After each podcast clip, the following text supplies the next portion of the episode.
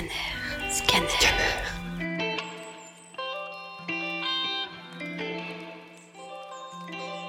Tout est devenu bizarre. Même l'école me manque.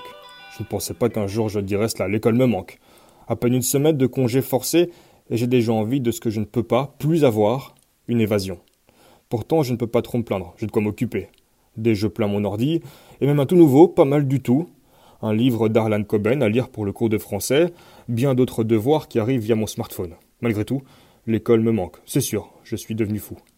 Comment se lasser de la grasse matinée, du temps à volonté pour jouer avec mon chien avant de regarder jusqu'à en avoir mal aux yeux des séries policières. Oui d'accord, je suis fou, mais l'école me manque. Ce doit être l'interdit, une envie de défendu, pouvoir sortir, descendre en ville, taper sur l'épaule des copains. Ah, l'école me manque. Dans ma chambre, le nez au plafond, au début je comptais les heures, puis je suis passé aux minutes, et maintenant, qu'une seconde. C'est long. À la télé, on nous dit que le monde que nous connaissons s'est arrêté.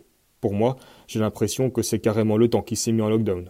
On nous dit aussi qu'il faut tenir quelques semaines, ensuite tout sera derrière nous. Mais comment penser en semaine quand je goûte à chaque seconde comme un bonbon qu'on laisserait fondre en bouche longuement, vraiment longuement.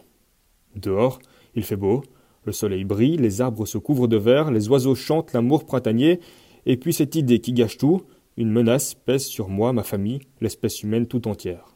Je regarde ma map monde, jusqu'alors j'y voyais une minuscule représentation d'une immensité, Aujourd'hui, je me dis qu'il est tout, vraiment tout, tout petit ce monde. Ma main recouvre facilement un continent sur lequel se propage à toute vitesse cette nano-chose qui fait peur et qui tue. C'est vrai, j'ai peur aussi. Pas vraiment pour moi, pour les jeunes. Il paraît que c'est comme une grosse grippe, une histoire de deux jours maximum. Mais pour mes grands-parents, pour mes parents peut-être, pour les autres personnes que je connais aussi, heureusement, à cet instant, je ne connais pas encore de gens qui sont malades, ou même qui connaissent d'autres qui le sont. Mais j'ai hâte que le temps reprenne son cours. Oublier ces secondes et ces minutes. Recommencer à râler parce qu'il faut se lever tôt. Entendre maman qui me crie Dépêche-toi, dépêche-toi donc, il est sept heures et nous sommes en retard. Et puis partir pour l'école et la vie normale. Je sais, je suis égoïste. En partant à l'école, je laisserai derrière moi tant de morts devenir des statistiques, mais j'ai 17 ans, et je voudrais encore être insouciant, même s'il est trop tard.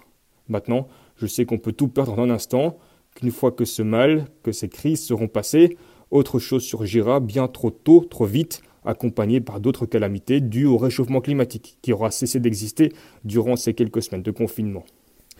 J'ai 17 ans, et quand je me tourne vers mon avenir, je ne vois rien qui puisse inviter à l'optimisme. Quand j'y pense, j'ai peur. Je voudrais ne plus penser, me lever, sortir et aller à l'école. Oh oui, l'école me manque.